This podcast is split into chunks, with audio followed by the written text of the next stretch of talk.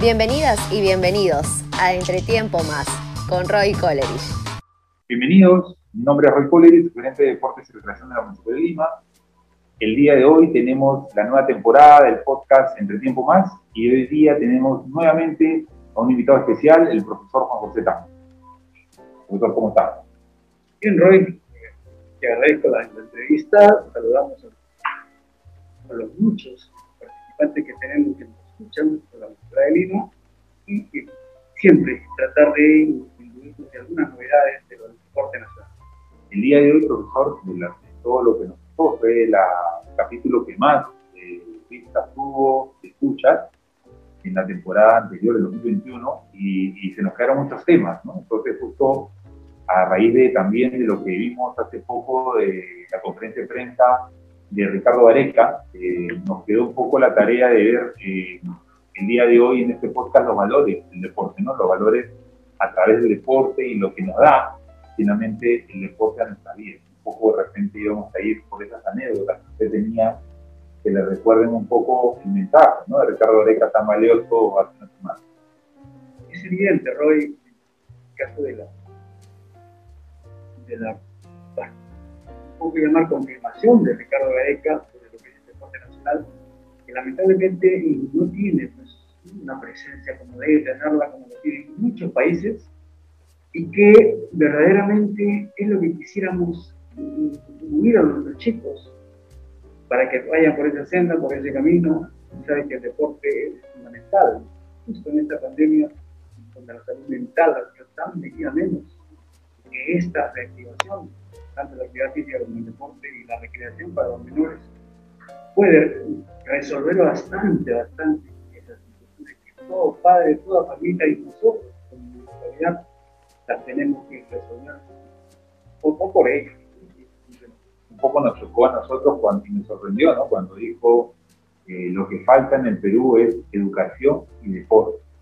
Juntó justamente nuestra gerencia, que es educación y deporte, eh, sé que no todas las municipalidades tienen esa, esa, misma línea, eh, pero creo que muchas veces se, quedó algunos mensajes eh, en algunas reuniones que hemos tenido en lo que nosotros a través de nuestras escuelas buscamos formar y educar a los niños, ¿no? más que hacerlos competitivos. ¿no? Finalmente hoy la municipalidad, nuestra búsqueda es que ellos la pasen bien, pero también formarlos a través del deporte y educarlos también en, los valores que tienen que tener con sus profesores, con sus padres, y ese respeto que debe haber, que no se debe perder. Es fundamental la labor que tiene la municipalidad de Lima, porque no es nuestra labor sacar crack, resolver los problemas a través de la actividad física, del deporte y la recreación. Y dentro de eso, yo creo que el compromiso también que tratamos de incluir a los padres, que son parte importante dentro y que eh, con la labor que está haciendo la experiencia de deporte, creo que se, ha logrado mucho. Cantidad enorme que se tiene de participantes de niños, de, estamos hablando de los 3, 4 años, hasta 17 años, e inclusive este, este, este, semestre se va a lograr también a, los jóvenes, ¿no? tantos años que, que también es una cosa especial en este país y en muchos países del mundo porque están medios desamparados de lo que son las, reglas, las leyes, las, consecuencias pues, por su comportamiento nada bueno en muchos aspectos. Y esa es la finalidad que tiene la Municipalidad de Lima a través de la sugerencia de todo. Y, también tenemos nosotros un área que pertenecemos, que es de educación, que es lo que encierra todo, digamos, e, e, esta crisis, este, pensamiento que tenemos nosotros para poder educar. un profesor hacía una entrevista con, me parece que era la Secretaría de Deportes de Bogotá, y ellos tenían, me parece que el área de deportes separada de la educación, en esa línea, y ellos me decían, qué bueno que ustedes tengan la gerencia de educación y deportes. Antiguamente esta gerencia era de educación, cultura y deportes, pero yo al inicio, profesor, le soy sincero, entendía que, la gestión del deporte en una municipalidad, valga la redundancia, se gestiona de una manera diferente que la, parte educativa. Por más que tanto usted, profesor, que ha sido también muchos años docente de educación física, y en mi caso también he tenido labores de docente en la administración de negocios del deporte, venimos un poco de la parte académica, eh, pero era un, poco, era, era un poco difícil para nosotros entender que a veces de la, el área de educación se gestiona de una manera diferente que el área de deporte. siempre yo decía el hecho que en deporte tenemos que estar más en el campo y las estrategias deben venir del campo a la oficina y no de la oficina al campo. No sé si, si ese comentario que le comento, eh, ¿usted va en esa misma línea o no?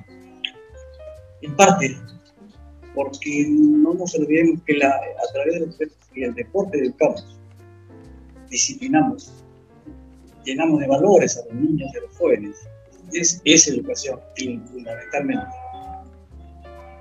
Tenemos una labor importante, lo de mencionar, pero también quisiéramos ir mucho más a la parte educativa que, que los niños y los jóvenes le están faltando en este país. Habla de Ricardo Gareca, lo puntualizó bastante bien, cuando habla de en este país ¿no? la parte deportiva no está bien conceptualizada y no tiene los valores que tendría que tener. No hay una política deportiva. No hay una política deportiva que viene de arriba. Yo he estado algún tiempo en el IPD, de 12 13 años, y, tratamos de ahí influenciar también con, la ley del deporte, con las reglamentaciones, todo aquello que tratamos de llevar no solamente a a los colegios, sino también a las universidades. Una vez me tuve la oportunidad de reunirme con muchos rectores, con el decano, los rectores de Lima, para poder tratar inclusive algo importante, ¿no? de que esos jóvenes que están en su mejor momento y rendimiento a esa edad de veintitantos años, incluso hasta 27 años, no tienen facilidades para hacer deporte. Son pocos los que le dan el acceso a eso pocas universidades. Es otro camino también que habría que ver y, tratar de influenciar para poder llegar a ello. Porque hablamos del deporte. Mira, acabamos de terminar un panamericano exitoso, y considero que así, con lo no mucho que hemos brindado, no mucho presupuesto, no mucho tiempo, no muchos atletas, pero estos muchachos, por decirlo así, se rompieron el alma para sacar adelante a su país. Y yo me queda muy claro, profe, dos, dos eh, experiencias que me contó. La primera, la del colegio eh, obrero, ¿no? la barra de obrero, el centro de patrulla, y la segunda, la clínica Coca-Cola. Un que nos pueda contar de eso, repente Pablo. Seguro. el sede fue el Centro Deportivo Experimental, que a través del IPD lo creamos con, poder decir, cinco disciplinas deportivas importantes y que este, era un colegio que pedimos al Ministerio de Educación que nos apoye y nos apoyó bastante porque teníamos, nosotros teníamos la infraestructura, el barrio de la Victoria, donde había aulas, construimos algunas más, había el campo de fútbol, había la pista atlética, había la cancha de voleibol y había una piscina inclusive. Y teníamos en esas aulas ajedrez. Y no te imaginas el, el auge que tuve, tuve dos años más o menos a, a cargo de eso, porque después salí del IPD, pero fue un crecimiento, no te imaginas, del desarrollo fundamental que tuvo la, educación y el deporte, ahí estaban unidos. Hasta la una estudiaban, le dábamos almuerzo como IPD, y después se quedaban hasta las seis de la tarde el deporte, el deporte que tenía cada uno de ellos. Pero no era que entraba cualquiera.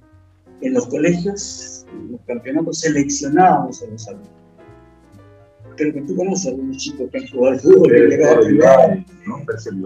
Arteaga, Marrú, y así, muchos más. fueron bien formados. ¿no? Así es, esa fue mi idea. También participaste de la, la alegría que me dio en el campeonato nuestro en la ciudad de Lima, encontrarme con Percy, ¿no? Caracho, me dio un abrazo y casi me rompe la espalda. Pero eso, esas son las emociones, uno como docente como el amor que uno tiene hacia la actividad física, el deporte y la educación, lógicamente, somos regocijos que uno encuentra algo. Entonces, eso es valioso, ojalá se, se haga, se renueve eso, porque después cuando yo regresé al IPD después de tres años, lamentablemente ya entraba cualquier niño sin ser talento, o sea, se desarmó todo, el se desarmó todo el programa. Y costó hacerlo. no solamente en infraestructura, sino también en vocación, en intención, muchas cosas. Entonces, esas son las cosas que quisiera que, que regresen. Después hablamos de la clínica Coca-Cola, tuvimos 12 años en la clínica, 6 de la mañana.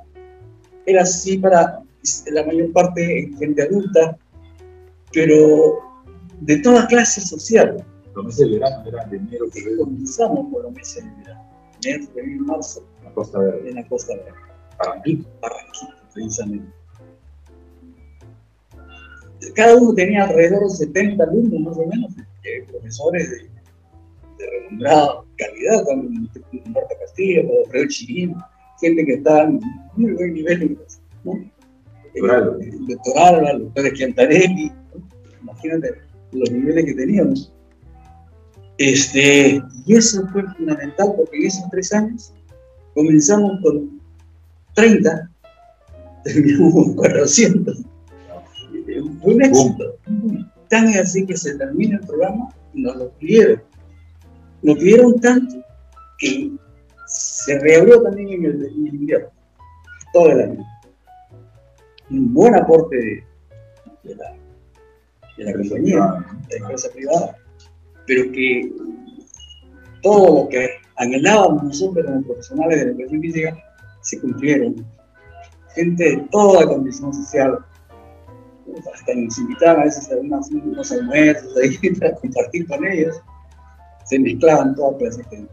Y eso es lo bonito, lo armonioso, porque te da a entender que las clases sociales no tienen nada que ver con la actividad física y el deporte. Todos eran unas cosas iguales, todos participaban y fue un éxito, porque esa clínica Montego duró casi 12 años. Que no, no los programas deportivos duran tanto en esa, en esa condición. Yo, no sé, me gustaría pues que alguien se anime a reiniciar esto, sea Todo depende, ¿no? Una iniciativa Todo privada, espacios públicos. Espacio público. Hoy, hoy quizás Barranquito se ha transformado, pero hoy tenemos un agua dulce, ¿no? Unas ciertas playas que hoy también tienen ese beneficio. Sí, seguro. Ojalá se llegue, ojalá se escuche y pueda llegar a esto alguna empresa que quiera aportar para poder sacar adelante. El doctorado también se comprometió, me dijo Roy. Si hay algo, me avisan y estamos ahí de manera de honor. El prestigio que tiene Jorge, ¿no? Es, tremendo. Es un médico de la U, 30 años, médico de la selección nacional y no, y no, y no era especialista en, en, traumatología, ¿no? Ese era su... No, pero sí en medicina deportiva. Sí, después, ¿no? Después hizo sus cursos, porque la ventaja es que en las selecciones nacionales y premundiales hay una reunión de médicos de todos los países que van a participar en el mundial. Y ahí le dan, qué sé yo, son como 10, 15 días metidos a lo que es la medicina del deporte. Y por ejemplo, profe, si vamos un poco a los inicios, un poco de, de, del profesor Juan Zeta, eh, ¿qué valores eh, vio en el deporte y qué deportes fueron los primeros que practicó de repente en su barrio, en la infancia? el primer deporte que practiqué fue fútbol, ¿no? Todavía. Tuve la suerte de mi padre se fue a trabajar a Watson, a Obra precisamente, y tenía el tambo. El tambo es la tienda que venden de todo para todo lo que de la hacienda y de pueblo, obviamente.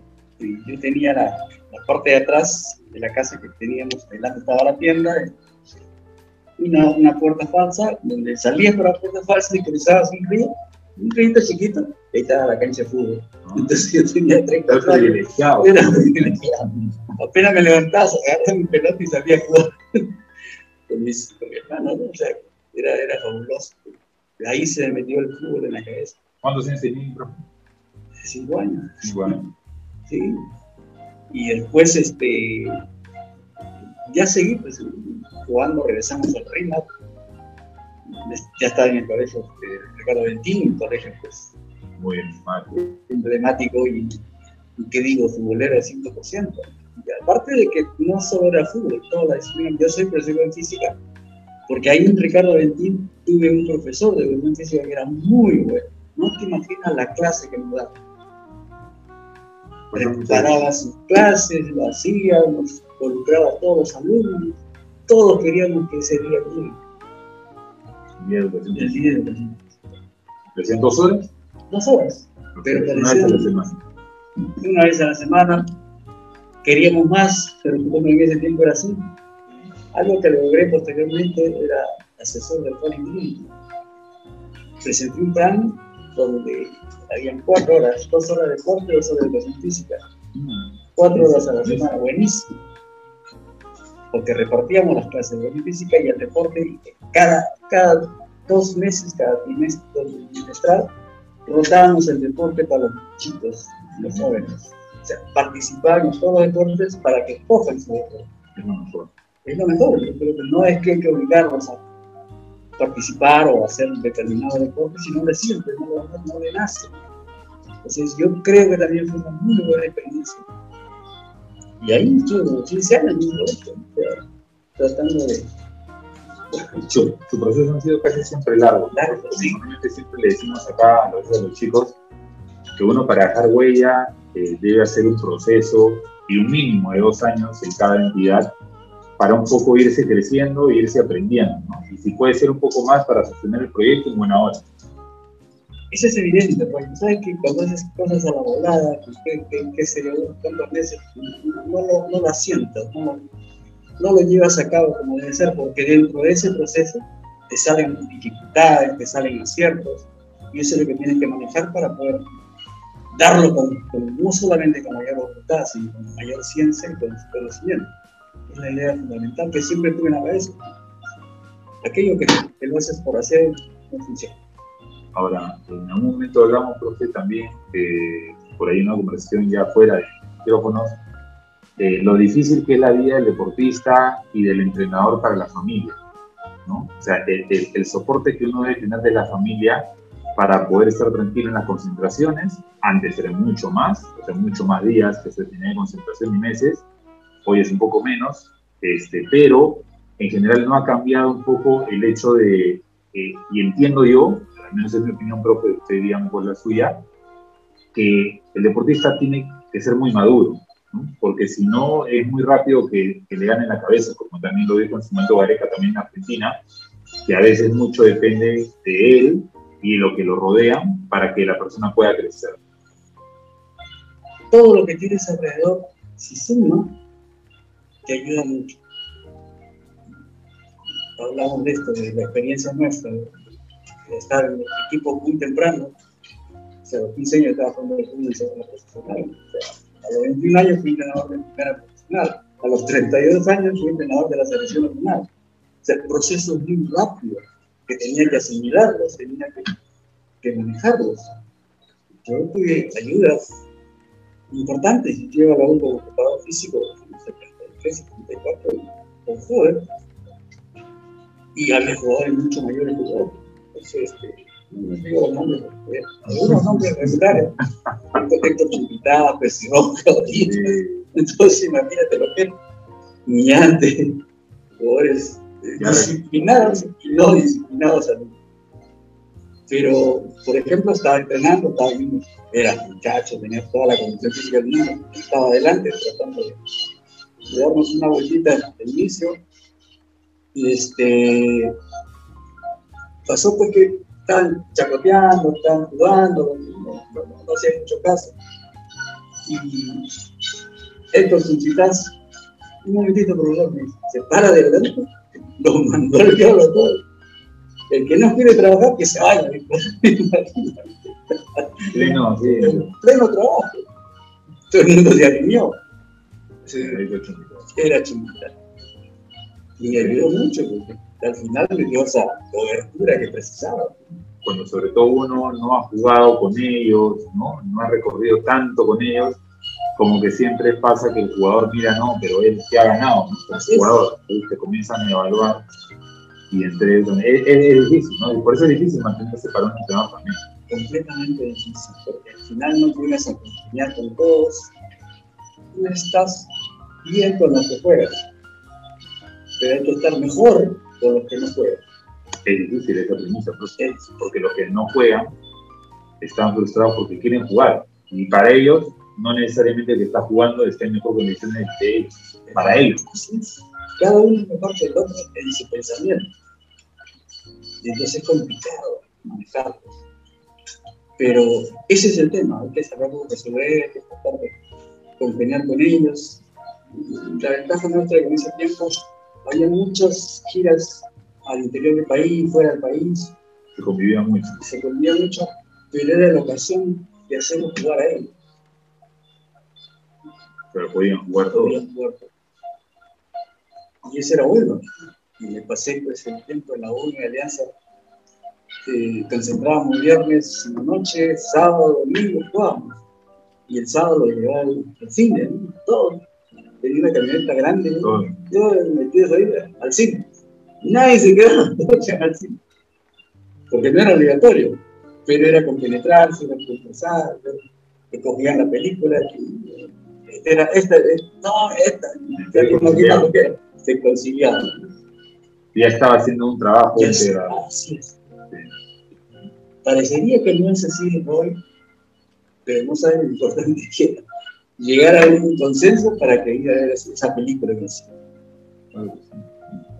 Muchas cosas que gracias a Dios porque de una u otra forma también me iluminaban a querer hacer cosas. Porque toda una vida, me ha pasado a ti, me ha pasado a mucha gente, que cómo hago para llegar a esto. Lo importante es pensar, saber resolver y tener amigos este, para poder llegar, poder, que, que te den una luz de lo que haciendo. Y en su etapa, profe, si usted tiene que coger una etapa entre jugador, entrenador, gestor, ¿no? Porque también usted ha sido pues, gerente deportivo y también dirigente y también este, presidente del IPD, presidente del IPD. Entonces, de esas, de esas tres etapas, si usted tuviera que volver a repetir una, de repente eh, la que le causó más, más satisfacción, ¿cuál fue? El entrenador. Sí. A pesar de todas las disciplinas, ¿hasta cuándo va a estar con dice la señora. No, no me dejaba. En este momento, ya, pronto, pronto, pronto, me pasé 40 años. Y las emociones así, ¿no? Porque se gana, se pierde, se gana. Una, una de mi señora cuando llego de viaje, no sé cuánto tiempo, y me dijo, "Ay, los chicos están fregando, que mira esto, que eso. ¿Quién quiere que le espere? Le digo, no lo veo, que le publica. Entonces, Entonces me, mira, me queda mirando y dice, voy a ser viuda de marido vivo. Risa. La verdad que esa cosa. Claro. Sí, la verdad que me ha pasado tantas cosas en la vida, bueno, que son anécdotas que uno recuerda y que te.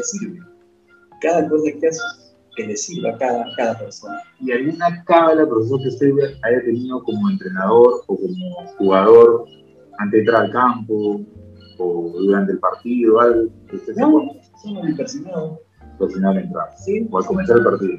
Antes del partido. Y apenas me levantaba, empezaba, cuando salía del partido, antes de salir del camarín, me personal. Digamos, eso te da tranquilidad también. Yo un entrenador bien tranquilo, era cuando todos metían gol. No era de todo el, todo el partido estar ahí No. atrás. No, no, algunos tienen su estilo. Claro, respeto, pero no te escuchan, la verdad. Es difícil, más con te vienes. Tenía la suerte de estar en la U, en Alianza, en Melgar, que el equipo también se llenaba el estadio. Entonces todo lo que uno podía gritar, no se escuchaba para nada.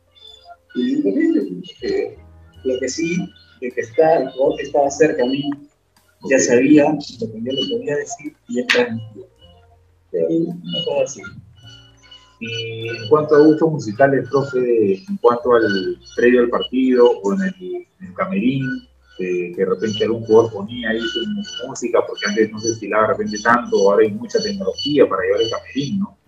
Eh, algo que de repente le gustaba que hicieran dentro cuando era jugador o cuando era entrenador. pasa es que lo que, que trataba de hacer es que ellos hacían también. Nunca faltó un parlante. Eh, Sí, sí. Comenzaban a bailar, comenzaban a escuchar, a todo el mundo era. Y a veces el jugador necesita, como una vez con el puto Guadalupe, cuando estábamos decía que a veces la, la música brotaba, ¿no? Desde- Y como él habían varios. Lo dejaba, problema. Pero por ejemplo, la unión que tenía Alianza en ese tema de rezar era muy fuerte, muy fuerte. Y lo sentía con una fe tremenda a la hora de rezar, a la hora de juntarse. La obra más obra, de la obra está seis años. Ahora último, he visto que sí también son devotos de los milagros eh, asisten. Aparte de Alianza, por ejemplo, asistíamos a la televisión antes que salga la televisión. Mm. Nos daban esa. El chino Pepe era perdedor de landa, capataz, y entonces nos, nos, permitía a todos entrar a la iglesia a rezar ahí en el landa. Y después, inclusive dos veces hemos sacado el landa. Ah, también. Sí, sí. El tema era, todos nosotros, todos, alianza. Alianza, solo alianza. Y había un problema de cargar con Caíto González, se cargaba todo muy grande. ¿A dónde lo ponía? Por eso, era el tema. Tenía que estar todo doblado. Pero todas esas anécdotas, me han tomado fotos en ese tiempo, ¿no? Acá porque estás hablando cuánto me meto 40 y tanto. Por lo menos. Entonces, este, lo demás no estaban ahí. Claro que le seguía de ser un 80 y algo, ¿no? 90, más. ¿Y cómo cree, profesor, usted que se llamaría un libro sobre su vida? ¿Cómo lo titularía usted si usted tuviera la posibilidad de, ponerle el nombre? Que de repente pueda, en pocas palabras, decir, ¿no? Un libro que hable sobre la vida del profesor Tan. Creo que podría ser, ¿no? José en el deporte en el centro porque no solamente he hecho fútbol, he sido estando en el UPD, he sido preparador físico de la selección de menores de tenis. El amigo del presidente me dijo, ¿me puedes ayudar? ¿Me tomando un café? Sí, como ahora me dijiste este, y fui preparador físico de la selección de tenis de menores. Te hablo de la época los Arraya, Jaime Isa, Laura. Sí, pues, y una de las cosas que hice fue que tenía relaciones. Los padres de familia del tenis son bien cargosos, tú lo debes saber. Sí. son bien cargosos. Entonces, donde entrenábamos, se metían, hablaban, ah, ¿por qué no juegan? El técnico me dice, profesor, ¿qué hacen? El técnico es el papá de los Arraya. Claro, el papá Pablo, Pablo Papaya, ¿no? Guillermo Arraya, que era también este, el entrenador de la selección en ese tiempo. Y este, ¿qué hacemos? Me voy a tener un amigo en la naval. Y digo, vamos a entrenar acá. Claro, es gustoso para que lo vean los muchachos. Los metí a la naval y no entraba nada. Entonces los padres se quedaron no me requisaron. ya me imagino no dejarlos entrar y es gente que generalmente se mueve bien. Pues. Y tiene las relaciones. Tiene las relaciones, así es. Pero al, al coronel le dije, pasa esto. Ah, no te preocupes. Yo lo titularía simplemente El profesor Tanto. ¿no? Amplio, ¿no? Amplio también, por como usted lo puso Juan José en el deporte nacional, creo que va en esa línea. Eh, de repente un mensaje final que nos pueda dar un poco a los niños, a los padres, a los deportistas, a los gestores, ¿no? Hoy, hoy eh, de alguna manera, eh, que han seguido el programa y que finalmente este, quieren escuchar. Se ha ampliado fundamentalmente lo que es el estar en el deporte, ¿no? Antes no había gestores, técnicos, preparador físico, todo lo que tenía un equipo de. Ahora estás hablando de psicólogo, estás hablando de nutricionista, estás hablando de el, coach, no sé, una cosa que le han mandado, y ahora el, gestor. Entonces, todo eso se ha ampliado, pero yo creo que es sumamente interesante ese aporte del gestor, porque tiene otras ideas, otro pensamiento que puede aportar. Y en el deporte todo lo que pueda aportar es bienvenido sea. Entonces yo creo que esa es la, la idea, lo que se debe de hacer, lo que se debe incrementar que podríamos mejorar muchísimo, primero cambiando la ley del deporte, que una conversó contigo, creo que sí. la ley del deporte es, es una, y nosotros tenemos costa, sierra, selva, completamente diferente el clima, la actitud, la, persona. la persona es diferente, Entonces tienes que ver y contemplar esas raíces para mejorar el deporte. Es importante.